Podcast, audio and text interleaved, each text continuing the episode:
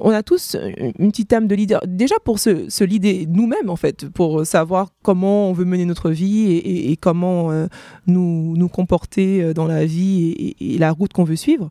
Et je pense, en fait, que hum, c'est important de se regarder soi et de se dire, mais quel est l'exemple, en fait, que j'aimerais être pour euh, la jeune fille qui passe?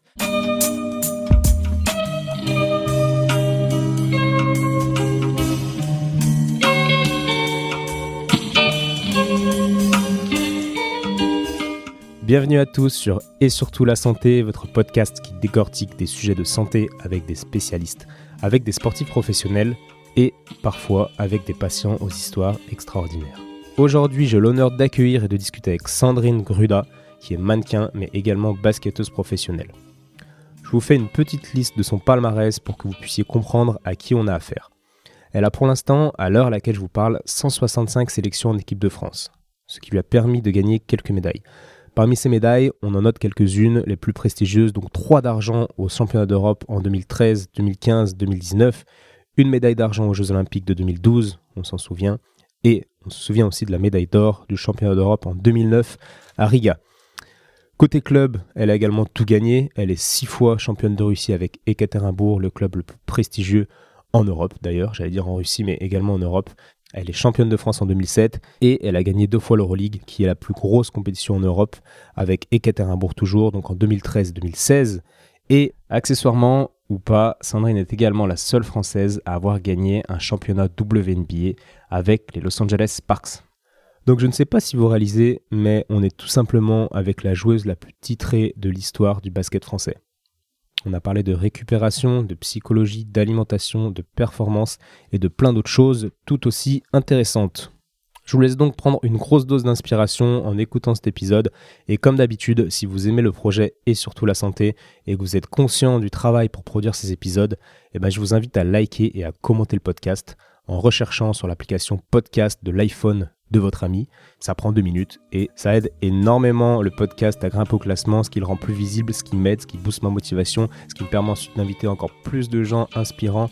Et c'est un cercle vertueux qui se met en place, vous l'aurez bien compris.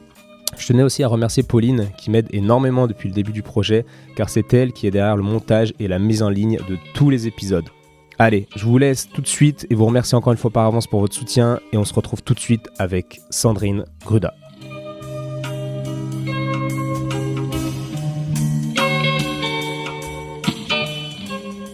Bonjour Sandrine. Bonjour. Merci de me recevoir dans ton, dans ton hôtel pour euh, parler un petit peu de, notamment de ta philosophie. C'est ce qui m'a le plus euh, interpellé quand j'ai lu ton, les différents articles sur toi. Donc bon, tout le monde ne te connaît pas, malheureusement presque tout le monde je pense, mais est-ce que tu peux te présenter euh, rapidement, par exemple en nous disant ce que tu racontes aux gens quand ils te demandent en soirée qu'est-ce que tu fais dans la vie? Alors c'est vrai que c'est assez rare qu'en soirée on me demande ce que je fais dans la vie, mais en fait euh, ben, je suis euh, donc euh, Sandrine Gruda, j'ai 32 ans, je suis basketteuse professionnelle depuis maintenant 15 ans et j'évolue en Italie. À Schio À Schio, c'est bien ça. Et tu te définis comme ça, tu parles tout de suite du basket en soirée? Non, pas du tout, pas du tout. Peut-être que je dirais que je suis mannequin d'abord. D'accord. Pour la marque de chaussures notamment? Non, non, non, en général. En, général. Ok. On me demande pas si je suis basketteuse. Oh, de prime abord, on pense que je suis mannequin en fait. D'accord. Donc je joue le jeu. Ok. Mm. Mais ce qui est vrai. C'est vrai. Ouais. Cool. On va parler de tout ça, mais surtout de, de basket et de sport parce que, parce que voilà, j'ai lu ton blog et d'ailleurs j'invite tout le monde à aller voir ton blog. Il y a des choses qui m'ont beaucoup intéressé. Donc là, cette année, tu joues en Italie. Mm-hmm. Tu as joué euh, beaucoup euh, en WNBA l'été, alors que tu jouais euh, en Russie. Ça aussi, ça m'intéresse beaucoup. Mm-hmm. Comment tu as supporté le climat russe mm-hmm. pendant aussi longtemps. Et donc, en gros, tu es pro depuis tes, 18 ans C'est ça. Ouais. Et là, aujourd'hui, tu as 32. Ok. Bientôt 33, là, avec l'année 2020. Ah ouais. Et donc, tu as mis en place beaucoup de routines pour performer au fur et à mesure des années. J'imagine que depuis tes 18 ans, quand tu arrivé, ça à Valenciennes, c'est ça? Mhm. Bon, ça n'a pas commencé euh, au tout début, mais très rapidement. Ok. Mhm. Et euh, en tant que basketteuse, moi, je voulais directement rentrer dans, dans, le vif du sujet. Tu dis dans ton blog à un moment donné que le bien-être, c'est quelque chose qui est primordial pour toi. Mhm. Ça a toujours été ou tu as eu un déclic à un moment donné? Non, j'ai eu un déclic à un moment donné. En fait, euh, alors j'ai toujours voulu bien faire, pour optimiser mes performances. Maintenant, le bien-être à proprement parler, c'est venu par la suite.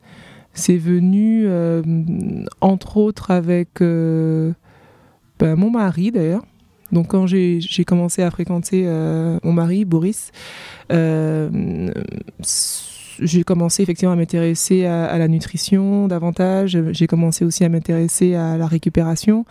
Et euh, pour un, joueur de basket, un athlète, c'est vrai que c'est ce qu'on ce qu'on entend parler par bien-être, c'est ce qu'on ce qu'on veut dire. Donc euh, euh, ça m'a tout de suite plu. Peut-être aussi parce que je rentrais aussi dans un âge avancé dans le basket et que clairement il fallait aussi que ben, je me prenne en main si je voulais durer. Et concrètement, du coup, à quel âge tu as eu ce déclic et qu'est-ce que tu as mis en place euh, de manière concrète dans ta, dans ta vie? Alors, pour être plus précise, euh, j'ai commencé à y penser vers mes 26-27 euh, ans. j'ai eu un réel déclic, réel déclic à, j'ai envie de dire, 30 ans où là, effectivement, je me suis dit, OK, bon, ben là, j'ai 30 ans. Euh, c'est là où je me suis demandé vers quel âge je voulais arrêter le basket de haut niveau. Et donc, ce qu'il fallait que je mette en place pour pouvoir atteindre mon objectif. Et c'est vrai que euh, ben, plus on prend de l'âge, et plus il est difficile de récupérer. Le corps récupère moins vite. Euh, et de ce fait, je me suis dit, OK, ben, qu'est-ce que je peux faire justement pour récupérer plus rapidement? Euh, en tout cas pour aider mon corps à, le faire. Et c'est vrai que ça passe par une meilleure alimentation et par euh, des soins, des soins au quotidien pour voilà, détendre les muscles et, faire en sorte que je puisse garder mon explosivité qui est ma force première. Mmh. Et quel type de soins? C'est avec les kinés que tu as dans ton club ou toi-même avec, ton, avec de la pressothérapie ou des foam rolls? Alors oui, ça passe par ça, par des foam, quelque chose de très basique comme un étirement, foam roll, ou encore euh, bah, des massages, euh, de la cryothérapie. J'aime beaucoup euh, la cryothérapie, c'est quelque chose que je fais alors que ce soit par un froid sec ou encore par des bains d'eau glacée. Vous avez des, cabines Comment on dit d'ailleurs? Skio Skio Skio. Mhm. Vous avez des cabines de, de cryo là-bas? Alors, pas à Skio, mais pas loin de Skio, il y a une ville où je vais faire ma cryothérapie. Ok. À quelle fréquence, du coup, tu y vas? Euh, j'ai envie de dire. Euh, alors, ça dépend aussi des déplacements qu'on a, hmm. mais euh, grosso modo, une fois toutes les deux semaines. D'accord. Moi, c'est cool. Petite dédicace, j'ai des potes qui ont un centre de cryo sur Lyon et qui insistent sur le fait de, de faire ça de manière régulière pour voir des résultats. Tu confirmes que c'est vraiment la régularité dans la cryo qui fait que ça va marcher? Ah, Tout à fait, tout à fait. Et je pense que la régularité est d'autant plus importante en fonction du morphotype. Euh, moi, j'ai un corps sec, je suis longiligne. Je pense que je ressens et perçois tout très vite. Alors que les personnes, justement, qui n'ont peut-être pas mon morphotype, euh, ça pourrait peut-être un peu prendre un peu plus de temps euh, à agir. Et donc, de ce fait, la régularité est très importante. D'accord. Mm. Et je reviens sur ce déclic que tu as eu vers, on va dire, vers tes 30 ans. Est-ce que tu as senti des signes physiques, des petites inflammations qui venaient plus facilement ou, ou de la fatigue qui venait plus vite, comme tu disais? C'est ça qui t'a vraiment fait passer le. Oui, alors c'est vrai que déjà physiquement, j'ai toujours un peu souffert de mes genoux. Alors ça a commencé par des tendinites, ensuite de l'arthrose. Et, euh, arrivé effectivement à 30 ans, euh, j'avais pas forcément très très bien soigné, euh, outre ce que me proposaient les clubs. Et donc, euh, et c'est là en fait où je me suis dit, bon, il faut peut-être que je fasse quelque chose d'autre. peut-être que je comprenne aussi un peu plus mon corps. Est-ce que j'ai un terrain euh, inflammatoire ou pas? Euh, Qu'en est-il? Qu'est-ce que je pourrais faire? Parce que il faut dire que je suis aussi rentrée dans une euh, optique de médecine douce, holistique, et de ce fait, c'était assez compliqué, on va dire, de simplement suivre le mouvement général, c'est-à-dire apprendre ce que les clubs pourraient me proposer, parce que ben, tout est très ben, chimique. et du coup, ben oui, forcément, ça me demande réflexion avant tout. Qu'est-ce que toi, tu mettras en plus euh, dans un club, admettons, on va imaginer, tu construis ton club, tu as un budget, euh, un gros budget, mhm. euh, et, tu dois mettre en place des choses pour optimiser la santé et la récupération des joueuses. Mhm. Qu'est-ce que tu fais que, tu n'as pas vu dans les clubs par lesquels tu es passé Je vais quand même m'inspirer aussi de ce que j'ai vu parce qu'il y a des choses qui étaient bonnes. je pense qu'il faut, il faut vraiment s'inscrire dans un élan nutritif, comment dire, poussé. Euh, parce que euh, il y a effectivement, là je le vois à Skio, ben, sans forcément jeter la pierre, c'est un constat. il y a effectivement la possibilité de voir il y, a, la possibilité de voir un nutritionniste, mais ce n'est pas forcément quelque chose qui est imposé. je pense qu'il faudrait l'imposer. Il ne faudrait pas s'arrêter en fait sur le poids qu'inscrit la balance ou encore un souhait individuel. Euh, surtout dans un club où on a des objectifs élevés, on, attend justement de chaque joueuse des performances maximales à chaque match, dans la mesure du possible bien sûr.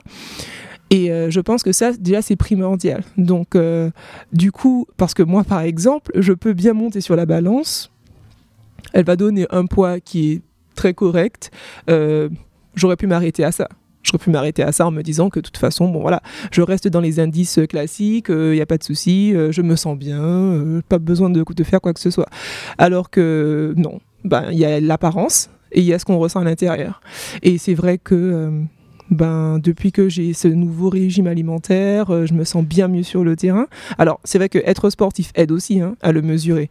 Euh, aller à s'entraîner tous les jours, courir comme on le fait, euh, faire tous les efforts physiques qu'on le fait. C'est vrai que pour nous, athlètes, c'est plus simple de le mesurer que pour une personne lambda. Ça, c'est certain. Mais donc de ce fait, mais il faut être aussi habitué en fait à être à l'écoute de son corps, à ressentir chaque vibration, chaque déplacement, chaque tout. Bah oui, c'est sûr que le mec qui qui se pose dans sa voiture pour aller à son bureau euh, tous les jours, il va peut-être pas avoir euh, son niveau d'énergie euh, comme un sportif le verrait. Quoi. C'est pour ça que ces personnes-là, généralement et malheureusement, il leur faut une maladie pour pouvoir se rendre compte justement des problèmes qu'ils ont de santé. Hum, hum. Classique comme schéma. Et donc toi, par exemple, tu as augmenté ta consommation en légumes, tu as fait attention à la qualité des légumes que tu mangeais, Tout à fait. j'imagine Tout à fait. Alors c'est vrai que être dans une ville comme Skio, personne ne connaît. Et c'est le, c'est aussi euh, intéressant pour ça. C'est-à-dire que euh, c'est une petite ville, c'est pas une ville comme Lyon, donc euh, qui n'est pas, on va dire, harassée, harcelée, on va dire, par les industries en tout genre. Et donc de ce fait, les produits qu'ils proposent, il y a beaucoup en fait de petits commerçants qui proposent des produits frais, des produits locaux qui n'ont pas pris l'avion pour euh, arriver euh, sur, euh, sur dans le rayon. Et donc ça, c'est vrai que ça, c'est quand même une forme de garantie que moi j'aime beaucoup. donc oui, je fais attention. J'ai augmenté mon, mon, taux de, de légumes. J'ai, j'ai effectivement fait attention à leurs origines, leur provenance pour aussi d'autres d'autres constats, j'essaie quand même de varier, c'est-à-dire alors j'ai quand même éliminé en fait toutes sortes de formes de viande. Euh, de viande animale, mais euh, pas complètement, c'est-à-dire tout ce qui est porc, euh, bœuf, poulet, dinde, enfin toutes ces viandes-là, donc blanches ou rouges, j'ai les éliminées. je mange du poisson encore, mais en parcimonie. Et puis voilà quoi. Donc euh, sinon c'est effectivement euh, légumes et j'ai aussi des plats où c'est uniquement euh, des légumes que j'ai dans mon assiette. Et est-ce que tu aurais aimé comment dire avoir ce, déclic plus tôt? Est-ce que tu penses que ça aurait pu changer des choses? Si par exemple tu avais rencontré quelqu'un qui a à 20 ans t'aurait fait comprendre l'importance de tout ça? Non. Mais je ne pense pas que même si j'avais rencontré quelqu'un que j'aurais fait le changement parce qu'il faut être mature. Et tu l'étais pas? Non, absolument pas. Maintenant, on est encore des enfants. Donc en fait, tu regrettes rien. Si tu n'aurais pas aimé, par exemple, tu n'aurais pas forcément aimé qu'on t'explique ça avant, en fait. Tu as fait le chemin un peu toute seule, puis tu en es très contente, tu regrettes rien. Non. Pas de regrets dans la vie, faire attention à ces mots. Mais euh, personnellement, euh, non. Non, non, non, pas du tout, parce que je pense que ce qui arrive à soi doit arriver, euh, et surtout arrive au moment qu'il faut, en fait. Donc euh, non, je n'ai aucun regret. Euh, alors, j'aurais grandi dans un foyer avec déjà en fait ces dispositions là que naturellement je pense que je les appliquer dans ma vie.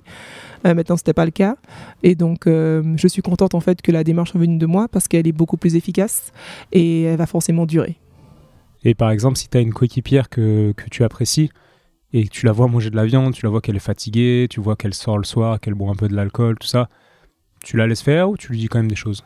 Non, je lui en parle, j'en parle, je partage aussi euh, les documents euh, que je possède, que ce soit les articles ou encore euh, les, les, reportages, les documentaires que j'ai pu lire, regarder.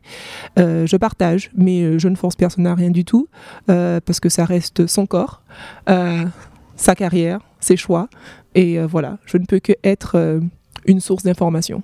Hmm. Tu peux nous partager des documentaires si tu as les titres en tête?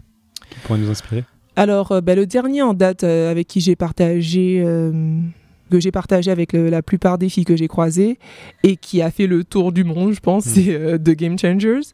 Euh, c'est vrai que c'est. Euh, j'ai trouvé en fait ce documentaire assez intéressant parce que, premièrement, les cobayes c'était des sportifs, donc ça effectivement c'est parlant.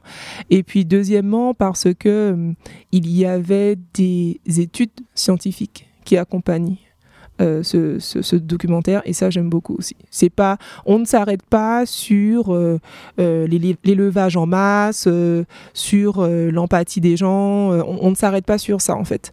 On, pousse un petit peu plus l'étude en se disant ok bon réfléchissons un petit peu à, ce qui se passe dans notre corps, à la réaction qu'il y a en, avec l'absorption de ces aliments pour justement après faire un choix un peu plus un peu plus réfléchi quoi.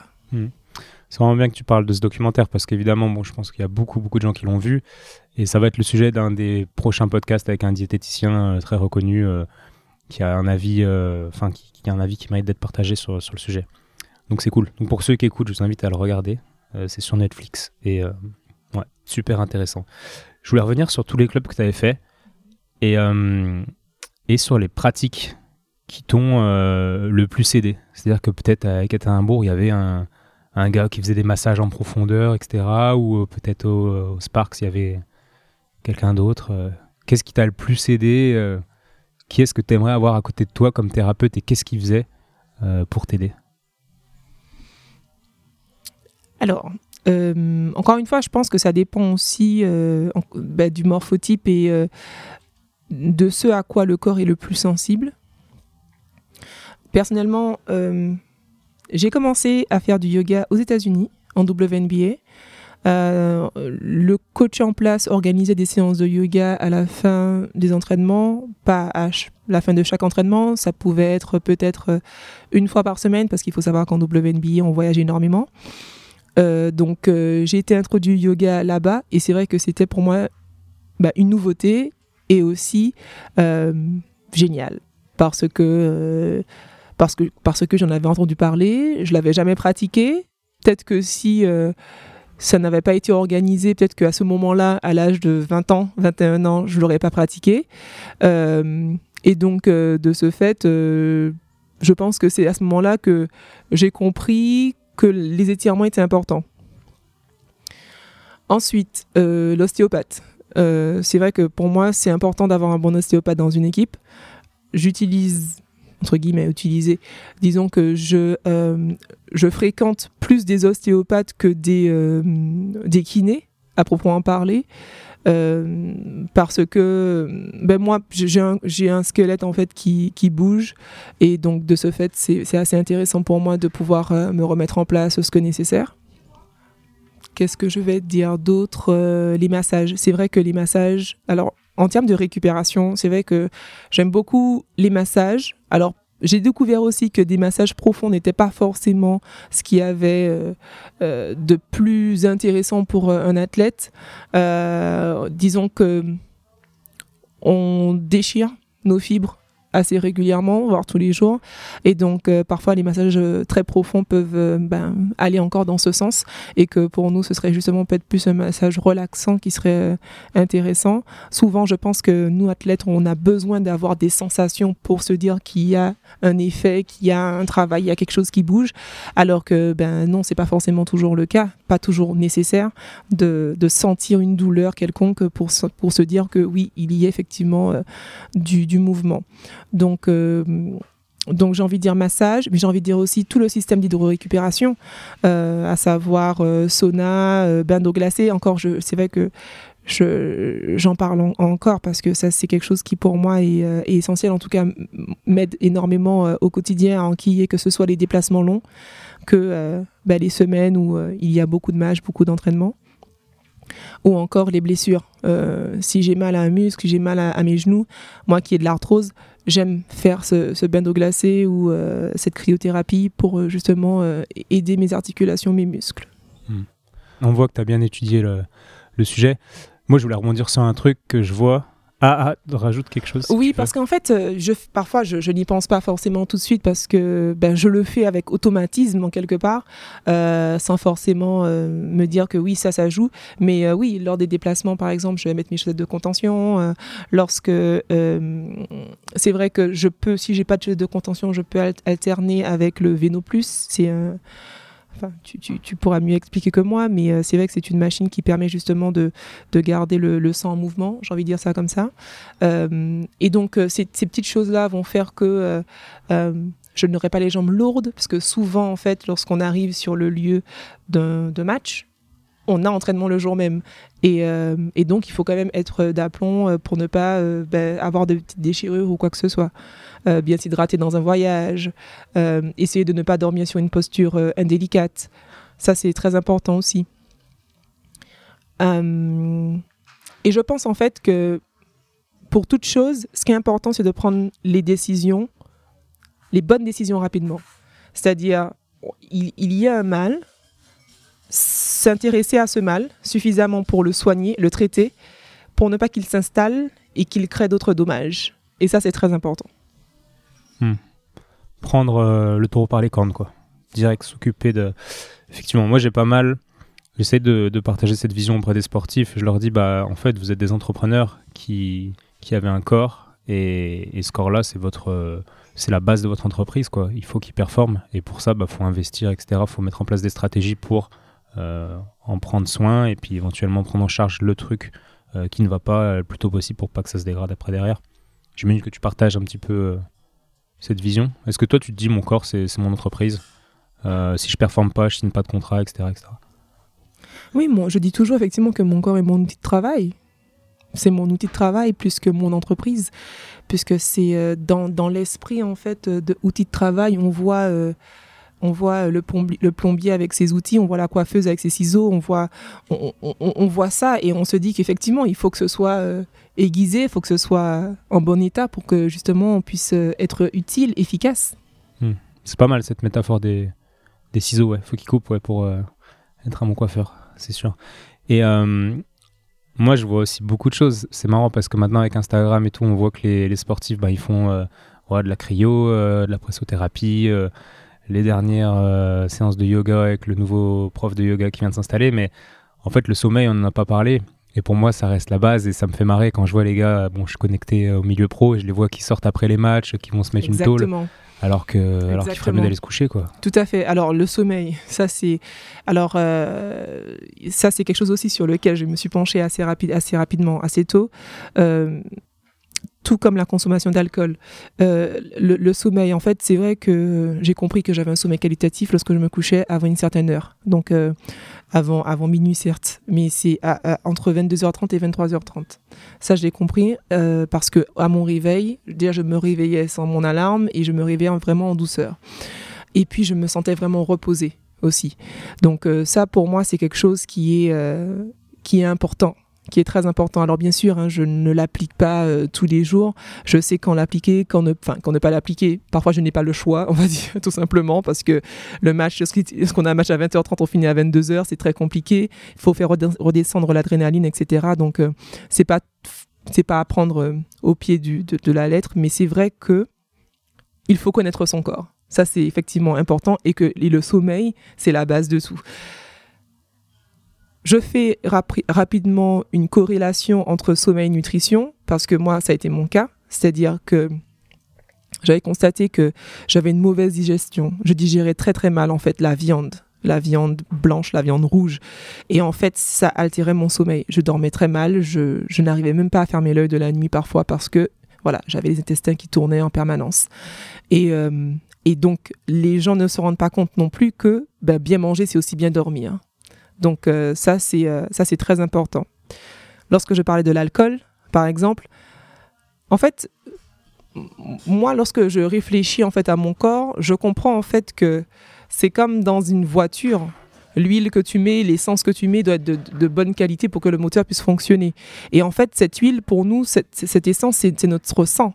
Et donc, euh, de ce fait, si je commence à, à boire énormément d'alcool, à être limite ivre tous les soirs, bon, j'extrapole, hein, ça ne se mm. fait pas, j'ai jamais vu euh, autour de moi, mais euh, c'est juste que ça va compliquer les choses, ça va compliquer, ça va compliquer nos performances, certes, mais ça va, qu'on regarde un petit peu plus à la loupe, ça peut effectivement, euh, à la longue, nous créer des blessures au niveau musculaire, déjà pour commencer, etc.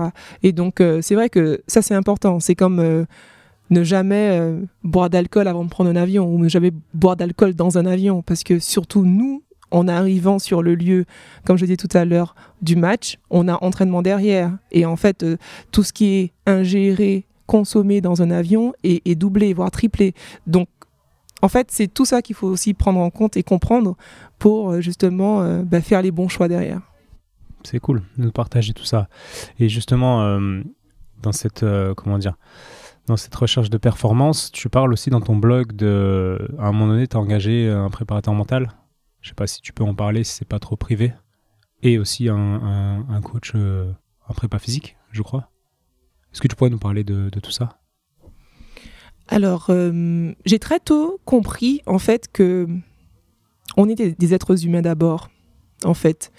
Et comme tout être humain, je pense que une thérapie est nécessaire.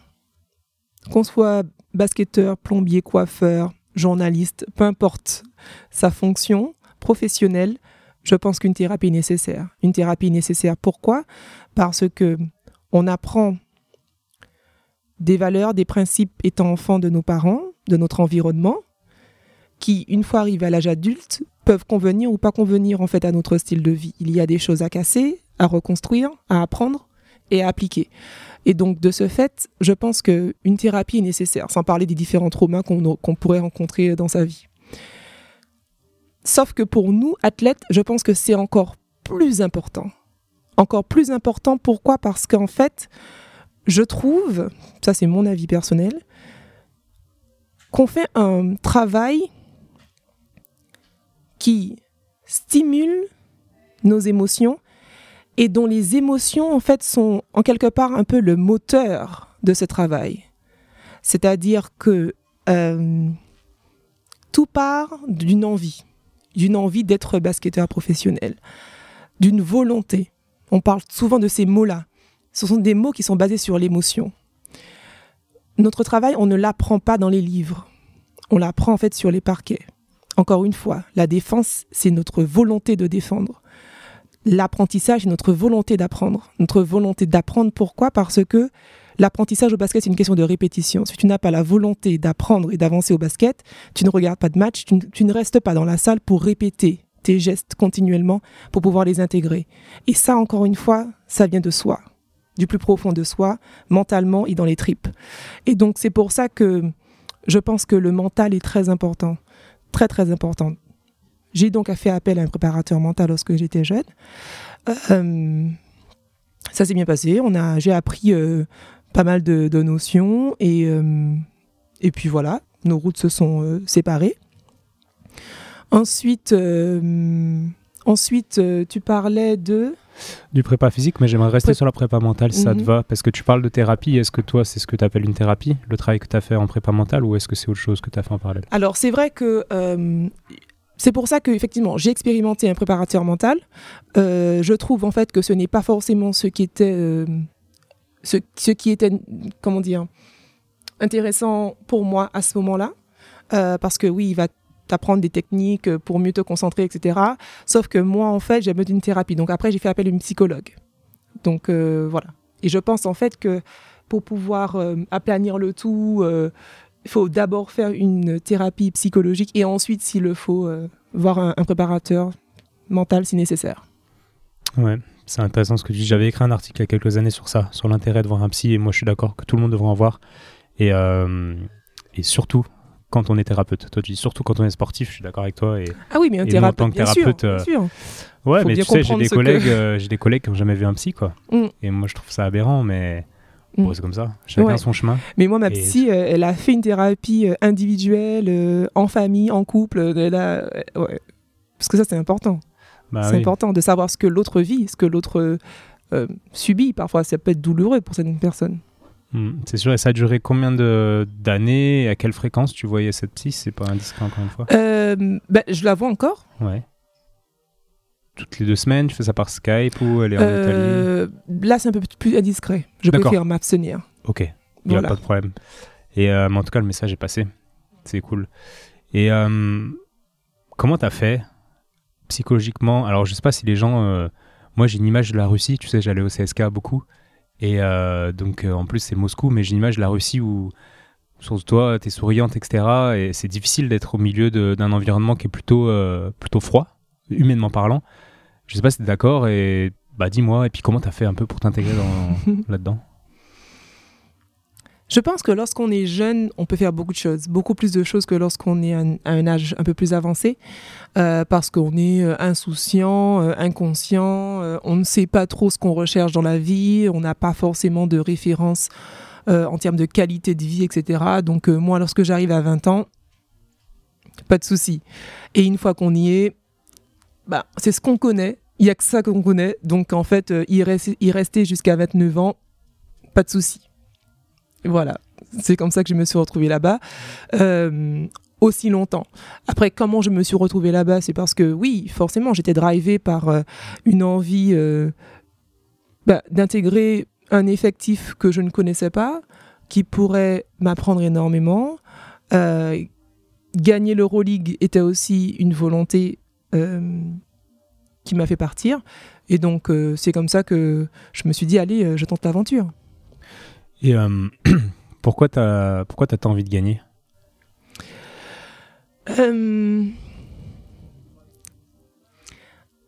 Gagner demande une réflexion.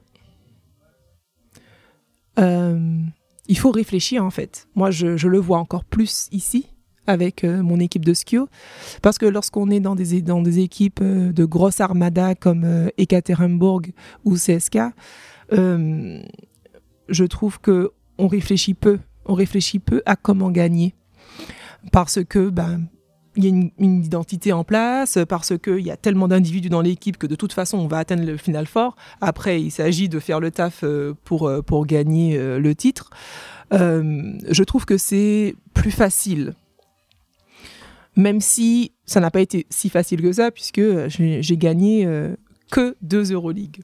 Je mets que entre guillemets parce que c'est vrai que c'est pas déjà donné à tout le monde, euh, mais euh, j'aurais moi personnellement euh, souhaité en gagner plus avec cette équipe d'Ekaterinbourg. Bref, donc gagner demande requiert une, vraie réflexion, une vraie réflexion sur comment gagner, comment en tant que leader amener cette équipe au plus haut, comment faire avec les qualités de chacune,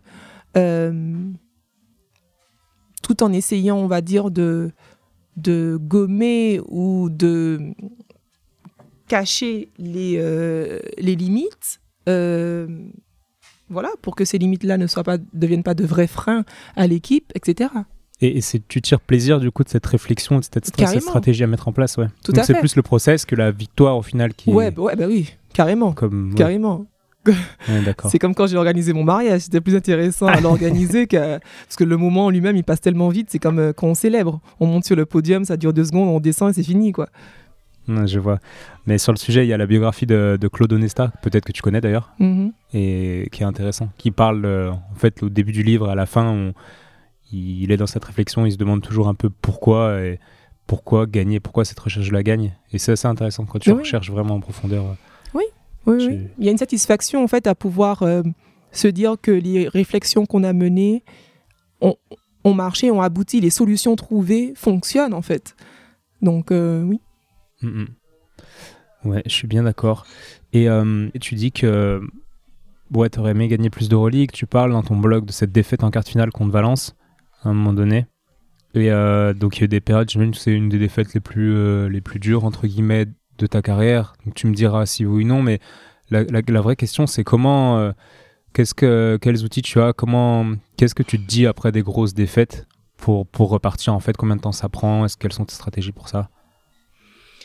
Alors ça, ça dépend. Euh, c'est vrai que c'est, ça reste toujours euh, assez compliqué en fait parce que parce que je fais un sport collectif et que et que il y a une grosse, un gros aspect en fait que je ne contrôle pas, c'est euh, les motivations de chacune, de chaque des, autres joueuses qui m'entourent.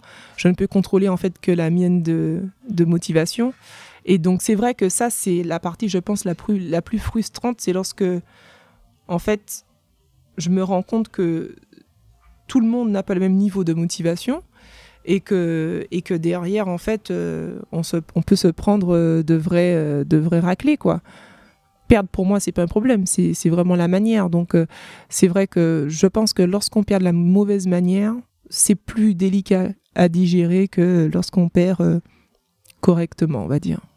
Mmh. Mais c'est vraiment intéressant cette notion aussi de, de ce que tu peux contrôler et ce que tu peux pas. Mmh. Je trouve que je discutais avec Edwin Jackson un mmh. coup et il me racontait, il me disait bah de toute façon, il y a des choses que qu'on ne peut pas contrôler dans le sport collectif. Par contre, il y a des choses qu'on peut contrôler. Je peux contrôler l'heure à laquelle euh, j'arrive au gymnase, euh, comment je m'entraîne, si je m'entraîne dur ou pas, et l'heure à laquelle je repars, si je fais mes shoots à la fin, etc. Et, après, bah, tu contrôles pas si le coach te fait jouer, etc. Et l'alchimie qu'il y a entre les joueurs. Mais en fait, l'idée, c'est de miser, euh, de mettre ton énergie sur ce que tu peux contrôler, puis, puis de faire confiance au process, comme disent les, Anglais, quoi. C'est assez sûr, hein, mais je pense qu'il y a une part de compréhension qui permet justement de limiter les frustrations. C'est-à-dire que certes, par exemple, tu ne peux pas contrôler si le coach te fait jouer ou pas, mais il y a, hum, y a une compréhension en fait euh, dans cette situation à, avoir. C'est-à-dire que hum, c'est toujours intéressant en fait de, de savoir pourquoi. Parce que lorsque tu ne sais pas pourquoi, tu es frustré. Après que tu acceptes le pourquoi ou pas, ça c'est autre chose. Mais au moins tu sais pourquoi. Et je pense que euh, le plus délicat en fait euh, dans tout ça, c'est de ne pas savoir pourquoi. Des fois, tu as des coachs qui te disent pas pourquoi aussi. Ça, ah oui, j'ai pris un exemple du coach, mais je pourrais te prendre un autre exemple. Mais euh, euh, en général, euh, ça c'est compliqué. Alors oui, tu as un coach qui peut ne pas te, te répondre, mais je pense que parfois on est trop dans l'attente d'eux et qu'on on peut aussi faire le pas vers la personne en question pour voilà, creuser, avoir une discussion d'adulte en adulte. Hmm. Ouais, c'est intéressant ça. Je pense qu'il y a beaucoup de gens qui attendent. Tout à fait. Énormément de personnes dans le sport. On est des assistés. On attend que les gens viennent vers nous. On attend que le pas soit fait des autres. Parce qu'on est les, rois et les reines, on est, on est les stars. Hmm. C'est marrant. Moi, je suis un grand fan de, Jacques Brel et dans une interview, il y a quelqu'un qui lui demande son, son conseil. Le principal conseil qu'il donnerait euh, dans la vie à quelqu'un, je sais plus comment on pose la question, mais il dit ben, n'attendez rien, quoi. On vous donnera rien. Et ça rejoint un peu ce que tu dis. C'est exactement ça. bon, t'as ta sieste à faire. Je te pose encore une ou deux questions, puis après, je te. Non, mais vas-y, vas-y. Je te laisse faire la sieste. Je te euh, dirai, de toute façon, tu peux y aller. Ouais. Donc, il y a. J'avais noté aussi, euh, tu parles dans un de tes articles que hum, tu parles des, des, états émotionnels et des états internes. Par exemple, en PNL, tu connais la PNL on, on, Il parle d'états internes pour euh, expliquer ce qu'on ressent et ce qui nous drive. Et dans une équipe, donc il y a différents profils. Mm-hmm. Et hum, et toi, du coup, est-ce que tu fais, euh, comment dire, est-ce que tu as assez creusé le sujet pour, par exemple, t'adresser à tes coéquipières en fonction de, du, de leurs euh, caractéristiques psychologiques Je sais pas comment on peut dire ça, mais. Oui. Oui. Il faut effectivement, euh, et ça, c'est même important pour un coach. C'est d'abord important pour un mm. coach, j'ai envie de dire. Mais c'est vrai qu'il faut, il faut connaître, faut connaître ce qui stimule chacune des joueuses. Parce que ce qu'on veut, en fait, c'est euh, qu'elle donne le meilleur d'elle-même. Et si on ne sait pas ça, ben, c'est assez compliqué derrière de, d'en, détenir quoi que ce soit. Et euh, c'est pas évident, mais euh, avec le temps, de l'observation, des discussions, c'est possible. Ouais. C'est marrant parce que là, tu sais, j'étais à Istanbul, au Fenerbahçe. Mm-hmm. Et je suis allé, à la fin de l'entraînement, je suis allé voir Obradovic. Donc voilà très connu et je lui ai demandé bah, quels étaient euh, ses livres préférés mhm. et, euh, et s'il lisait beaucoup. Donc déjà oui, il lit un livre par semaine le gars. Mhm. Donc euh, j'étais content parce que je, lis énormément aussi. Et son livre préféré, il m'a parlé du livre de Daniel Goleman qui est l'intelligence émotionnelle. Mhm. Donc c'était vachement intéressant de voir qu'en fait il a l'air hyper sévère, il, il crie énormément, mais au final il a quand même cette sensibilité qui, qui fait lui le meilleur coach d'Europe quoi. Et Bref, c'est juste pour te partager ça. ouais. T'as dû passer par des coachs qui avaient pas cette, qui avaient le même discours avec tout le monde et, et avec qui c'était peut-être un peu difficile, non? Oui, il y en a, y en a pas mal, hein. mais euh, parce qu'en fait, encore une fois, on est des êtres humains. Ils ne peuvent pas faire un travail qu'ils n'ont pas fait eux-mêmes sur eux-mêmes. Pas possible. Tu peux répéter la phrase? Ils ne peuvent pas faire un travail qu'ils n'ont pas d'abord fait sur eux-mêmes. Hmm, d'accord, je vois ce que tu dire. Un travail avec le groupe qu'ils n'ont pas fait sur eux, quoi. Voilà, c'est-à-dire que, non, mais être dans l'observation, savoir qui est qui, faut déjà que tu te connaisses toi-même. Savoir qui tu es toi, ouais. C'est pas possible autrement. Ça paraît évident. Donc, c'est-à-dire que ce que tu dois appliquer chez les autres, si tu l'appliques pas chez toi, c'est compliqué. Et il y en a beaucoup qui font pas ce travail-là. C'est cool. Il faudra bien diffuser ce podcast là. C'est bien ce que tout ce que tu nous dis. Euh, donc, on va finir par des petites questions. Alors, j'ai sûrement une, une, idée de ce que tu vas répondre, mais quel est le conseil que tu aurais aimé qu'on te donne plus tôt dans ta vie? Euh, y a sûrement autre chose. Hein. Si euh, je prends vraiment le temps de réfléchir à ça euh, sur des jours et des jours, euh, ça se trouve, je, te donnerai une différente réponse. mais en fait, là, tout de suite, j'ai envie de dire be more than an athlete. En fait, il y, a un mouvement en ce moment, je crois, c'est sans citer, je crois, c'est Nike qui le fait d'ailleurs. C'est more than an athlete c'est être plus qu'un athlète en fait. Et c'est vrai que ça, c'est euh, c'est important. C'est important parce que je pense que pendant, pendant longtemps, on s'est cantonné en fait à être que des athlètes. Euh, on s'est cantonné en fait à notre sport, à notre euh, zone de confort, et c'est tout. Et en fait, je constate aussi hein, que ça, ça, bouge, mais ça pourrait aussi bouger euh, davantage, que tout le monde un peu, euh, on va dire, s'investisse d'une mission, euh, que tout le monde se cherche un peu plus pour comprendre que oui, certes, vous avez un talent, vous, vous l'appliquez, vous le travaillez, vous, vous gagnez de votre vie avec, mais vous pouvez faire encore autre chose, vous pouvez vous élever mentalement, c'est-à-dire élever vos consciences pour pouvoir réfléchir et, et, trouver en fait comment vous pouvez impacter votre environnement différemment, que ce soit familial, amical, professionnel, votre ville d'enfance, les, les, gamins que vous croisez, etc. Trop bien. Tu peux nous parler, toi, un petit peu justement de, de ce que tu fais, autre que, que dans le basket? Alors, en fait, euh, là, cette année, j'ai un projet en cours. Je ne peux pas trop en, dire parce qu'il est en cours. Euh, où effectivement, euh, j'aimerais m'investir en plus dans la jeunesse. Donc, euh, donc voilà. C'est tout ce que je peux dire.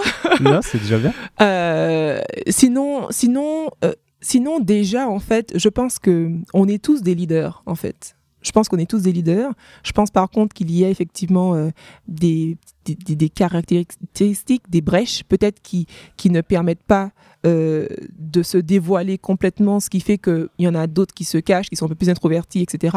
Mais je pense que euh, on a tous une petite âme de leader, déjà pour se, se leader nous-mêmes en fait, pour, savoir comment on veut mener notre vie et, comment euh, nous, nous comporter dans la vie et, la route qu'on veut suivre, avant même de parler de leadership de groupe. Et je pense en fait que que ça c'est important d'être de se regarder soi et de se dire mais est-ce que euh, quel est l'exemple en fait que j'aimerais être pour euh, la, jeune fille qui passe dans la rue? Parce que il y a, ça. Moi, je suis euh, tante, je suis une, une, une tati et euh, c'est vrai que euh, je constate comment les enfants en fait réagissent aux adultes, à côté des adultes. Je vois que ma nièce, elle est très à observer, à imiter en fait euh, nos faits et gestes. Et c'est vrai que quand, en plus moi j'ai 32 ans, donc j'arrive aussi à un âge où je peux penser enfant, même si ce n'est pas mon projet du moment c'est quelque chose en fait que, qui, qui m'interpelle davantage, me dire d'accord, mais ok, je suis Tati aujourd'hui, j'ai ma nièce à côté. Qu'est-ce que j'ai envie de lui montrer? Qu'est-ce que j'ai envie de lui transmettre? Qu'est-ce que qu'est-ce que j'aimerais qu'elle retienne en fait de, de, mon parcours ou euh, parce que effectivement j'en ai dégagé une expérience. Donc euh, qu'est-ce que moi je peux lui transmettre à elle qui a que deux ans par exemple? Qu'est-ce que je peux transmettre à, ce jeune basketteur qui commence et qui a qui a 13 ans et qui aimerait justement partir euh, en métropole? Parce que là je, pense au, Martiniquais etc et je pense que sans forcément en fait se sentir doté d'un rôle sans forcément en fait avoir l'impression de jouer un jeu. Euh, je pense que on, tient quand même des leçons de tout ce qu'on vit et que naturellement on devrait pouvoir être dans la transmission. Et, je pense qu'il y en a beaucoup, en fait, qui sont peut-être un peu plus égocentrés ou encore qui n'ont peut-être pas ce pouvoir de réflexion, qui, ce qui fait qu'à un moment donné, ben, ils sont peut-être un peu plus vides, sans jugement, mais qui ne sont pas dans la transmission, alors qu'ils pourraient en, dire beaucoup. Euh, moi, effectivement, je peux parler de la Russie, de la Turquie, de l'Italie, de la Martinique, des États-Unis. Mais il y en a d'autres qui pourraient parler de Bali, de, Bangkok, de voilà, etc. Et, je pense qu'à un moment donné, euh, il faut il faut pouvoir justement euh, avoir ces, petites réflexions personnelles sur ce qu'on vit pour derrière peut-être transmettre et, et, permettre à quelqu'un d'autre justement d'avoir peut-être un meilleur bagage pour que derrière il puisse avoir euh, en tout cas les informations. Hmm. Ouais. Après ça demande aussi, ouais, c'est complexe hein, le sujet. Ça demande aussi de la confiance, de partager. Il faut, il faut tracer, avoir la confiance nécessaire une confiance assez, assez importante pour pouvoir dire aux autres, essayer d'inspirer les autres, etc. Si toi, tu n'as pas fait le travail sur toi dont on parlait tout à l'heure, que tu n'as pas trop confiance, moi, tu vas pas aller dire des choses aux autres. Enfin, c'est tout... C'est pour ça que je, je, comprends pourquoi ça, je comprends pourquoi ça, ça ne se fait pas parfois. Mais c'est vrai que si on pense comme ça, on se dit que oui, c'est pas, c'est pour être un peu plus altruiste en fait. Ouais, mais je pense que par rapport au travail personnel que dont tu parlais tout à l'heure, je pense que si tu fais ce travail-là personnellement avec un psy, un préparateur et que tu commences à, te connaître, à connaître tes valeurs, bah après ça vient naturellement, ce, ce, côté, ton côté leader, il ressort naturellement et, et tu rayonnes et, forcément t'inspires malgré toi, je pense, euh, des gens autour de toi. Quoi. Ouais, ouais. Mais c'est aussi un peu un message que j'ai envie de faire passer dans, dans notre communauté euh, du sport, c'est que je trouve qu'on est un peu trop centré sur nous-mêmes et qu'en en fait, euh, il faudrait voilà, tout comme j'ai dit tout à l'heure, être plus qu'un athlète, je pense qu'il faut aussi sortir de sa personne, de sa petite personne et, euh, et tenter de transmettre quelque chose. Voilà, je pense que je pense que c'est la meilleure chose en fait à, faire euh, d'une manière générale en fait pour toute personne qui habite ce monde. Mhm. je pense qu'à un moment donné, parce qu'on est là de passage, hein, on vient, on est, on, après on part, et, je pense que c'est dommage que qu'on parte avec tout ce qu'on sait et qu'on on ne passe pas le témoin à un moment donné. C'est clair. Puis c'est super intéressant aussi cette, notion de le fait d'être égocentré dans le sport. Je le vois un petit peu et, et même dans la vie, c'est vite. Euh, comment dire Tu remarques vite les gens à qui tu parles. Euh, bah, il y a des gens qui vont, qui vont parler que d'eux et des gens qui vont te poser des questions en retour. Et je trouve ça assez, assez, intéressant d'observer. Puis tu le vois très très vite. Et j'en parlais avec Michel Odoul, qui est, je sais pas si tu connais, un, écrivain, un écrivain qui a écrit euh, Dis-moi où tu as mal et je te dirai pourquoi. Un grand livre connu. Il a écrit quoi? Le livre s'appelle Dis-moi où tu as mal et je te dirai pourquoi. D'accord. Et c'est un, ouais, c'est un livre sur la relation corps-esprit qui est connu. Et à un moment donné, je lui demande euh, bah, comment ça se fait qu'il y a des gens qui, bah, qui parlent que d'eux, en fait, qui recentrent tout sur eux dès qu'on parle. Et il me dit, mais c'est un, grand manque de confiance en soi, c'est évident. C'est clair. c'est clair. Ouais. C'est leur zone de confort. Parler de quelqu'un d'autre, ça, ça va, je pense, tout de suite euh, les mettre mal à l'aise et euh, ils sauront même pas comment agir, en fait. Mm, mm. Quoi répondre, comment se positionner. Ouais, mais ça me paraît assez évident maintenant, mais c'était pas aussi net dans ma tête. Et puis maintenant, quand j'en parle aux gens, ils, bah, réagissent comme toi. ok. Et euh, est-ce que tu aurais. Quel est le livre que tu as le plus offert aux gens pour les inspirer? Est-ce que tu offres des livres parfois Ça m'arrive rarement. Mais. Euh, par contre, je parle des livres que... qui m'ont inspiré. Il y a deux livres que, que j'aime beaucoup. Donc, c'est L'Alchimiste et euh, Les cinq blessures qui empêchent d'être soi-même. Voilà, de Bourbeau. Donc, j'avais l'auteur, mais j'avais pas, j'avais pas le titre en tête. Ok. Bon, bah, L'Alchimiste, c'est mon livre préféré. Mhm. Et euh, Les cinq blessures, bah, c'est un livre que, que j'ai beaucoup aimé aussi, que j'ai mm. partagé sur Instagram. Et je crois qu'on est obligé de se sentir un peu. Euh, concerné à des moments où on lit des passages, on se dit waouh, mais en fait c'est exactement moi ça. Exactement. Et en fait, je trouve que c'est marrant, je, pense à ça là tout de suite parce que euh, on passe quand même au, numérique de plus en plus et que euh, avoir un bouquin comme ça à la main, bah, ça devient, hein, ça va même devenir de plus en plus rare. Euh, et en fait, ce livre, je le lisais sur un vol Saint-Denis, donc de la Réunion Paris. Et il y a une, une, hôtesse en fait qui passe à côté de moi et qui voit la couverture du livre et qui dit à sa collègue voilà, c'est ce livre-là, en fait, euh, qui est super intéressant. C'est de celui-là que je te parlais. Et en fait, là, tout de suite, de me dire, mais c'est vrai que si on passe au numérique, euh, les gens n'auront pas l'information, en fait, du livre que tu lis. Et donc, tout de suite, encore une fois, on ne transmet pas, parce que là, j'ai transmis indirectement. Ça se trouve, j'ai donné, en, voyant, en me voyant lire, elle a donné donc la confirmation à sa collègue que c'était donc un livre intéressant. Regarde la preuve, cette, euh, cette passagère lit ce livre. Et euh, alors que voilà, alors on, sera au numérique, on sera vraiment, vraiment, vraiment au numérique, ben voilà, on aura notre petite tablette et, euh, et on verra que dalle. C'est sûr. Puis en plus, ça peut être, c'est un, un, très bon, comment dire, une excuse pour engager la conversation avec les gens. Moi, souvent, quand je vois quelqu'un qui lit un livre que j'ai adoré, bah, je lui parle et puis, puis voilà, c'est un échange de, de 10 secondes, peut-être dans le métro, tu vois, mais ça crée. Ça suffit. Ouais, ça crée un petit mm. truc. Puis, un petit lien. Qui, ouais, qui fait du bien, quoi. Super. Et euh, je voulais te dire que ton blog était vraiment cool et que il y avait, euh, tu écris tous les combien, euh, à quelle fréquence des articles? Alors là, j'écris pas du tout fréquemment. J'aurais aimé faire plus, c'est sûr, mais c'est vrai que j'écris pas du tout fréquemment. j'ai beaucoup écrit l'année dernière. là, cette année, j'ai pas encore publié un article, même si, même si j'en ai plein. C'est ce qui est intéressant, c'est que j'en ai plein en fait qui sont déjà écrits et qui sont déjà même euh, présentés, euh, prédisposés euh, dans, enfin en réserve. Mais je sais pas, faut que ça corresponde aussi à une période.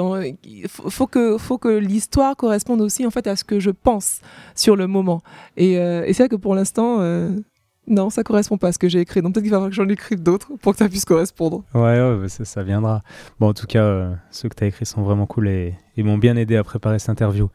Enfin, cette interview, cette, cette discussion, quoi. Ben, est-ce que est-ce que tu as quelque chose à, rajouter? Moi, je, suis super content de notre, notre conversation. Je trouve qu'elle est, elle est riche puis elle me parle bien. Donc, euh, tu as peut-être un petit truc de, fin à, à nous partager? Euh, bah écoute, déjà moi je suis très ravie en fait que tu m'aies convié pour faire cette euh, petite euh, entrevue. Euh, S'il fallait finir par quelque chose, c'est vrai que bah, j'en ai quand même beaucoup parlé à travers la transmission, mais je pense que voilà, je sais pas, c'est vraiment ce que je, constate en fait de plus en plus autour de moi, c'est que il faut qu'on se tende la main et que qu'on se tienne la main aussi en même temps. Et, je trouve que que ça euh, c'est nécessaire. Quoi. On n'est pas là en fait à, vivre nos vies chacun de notre côté, même si on se connaît pas forcément, on n'a pas de, lien avec ceux qu'on connaît et ceux avec qui on a des liens. Je pense que c'est important qu'on puisse qu'on puisse voilà s'intéresser un peu plus euh, aux uns aux autres, que ce soit dans les moments difficiles que dans les moments de bonheur, au lieu d'être soit cloîtré sur son téléphone à scroller les réseaux sociaux ou encore à travailler 10 euh, heures par jour, euh, etc. Je pense qu'on a on vit des vies en fait qui euh, nous tiennent un petit peu isolés, on va dire, de la vraie vie en société. Et donc, il faut qu'on soit peut-être un peu plus conscient dans la mesure du possible. Je connais, je sais que tout le monde ne vit pas dans la même, même situation, mais c'est vrai qu'on a, on a besoin des uns des autres, quoi. Mais, mais physiquement, quoi, pas à travers, comme je disais, les différentes plateformes des réseaux sociaux. Moi, je suis d'accord. Puis besoin aussi de, comment dire, d'échanger en profondeur émotionnellement parce que comme tu dis, on est sur le téléphone, puis ça tout devient superficiel. Et tu vois, moi, bon, heureusement, j'ai mes relations avec mes patients qui sont profondes et ça, ça me nourrit beaucoup. Mais et les podcasts, bah là, la discussion, tu vois, on l'aurait jamais eu euh, en mode euh, si on s'était croisé, quoi. Enfin, et les podcasts m'apportent aussi ça, cette profondeur dans les échanges et, c'est quelque chose que, ouais, dont j'ai besoin et je pense qu'on qu'on en a pas forcément beaucoup dans entre nous, quoi, entre les humains. Ah, ça c'est sûr. De moins en moins. Hmm. De moins en moins.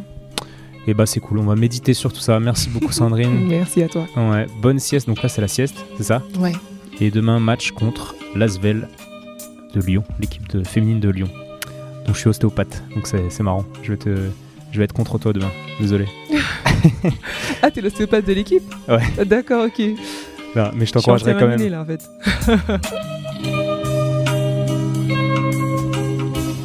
Bravo, tu as écouté cet épisode de Et surtout la santé jusqu'au bout. Pour booster ce projet, qui a pour but de te donner les meilleures informations possibles sur le thème de la santé, je t'invite à aller mettre 5 étoiles et un commentaire sur l'application podcast de l'iPhone de ton voisin. Comme je te disais dans l'intro, ça m'aide énormément à faire monter au classement et surtout la santé, et donc c'est ce qui m'aidera en retour à te partager les avis et les conseils des meilleurs experts santé qu'on peut avoir en France. Tu peux également suivre les aventures du projet sur Instagram à Étienne Bulidon. Et évidemment, si l'ostéopathie peut t'aider, bah, tu peux venir me consulter au cabinet du 120 rue Montesquieu à Lyon Si je ne suis pas disponible, c'est Julien ou quelqu'un de l'équipe qui te prendra en charge. A bientôt et bonne fin de journée. Ciao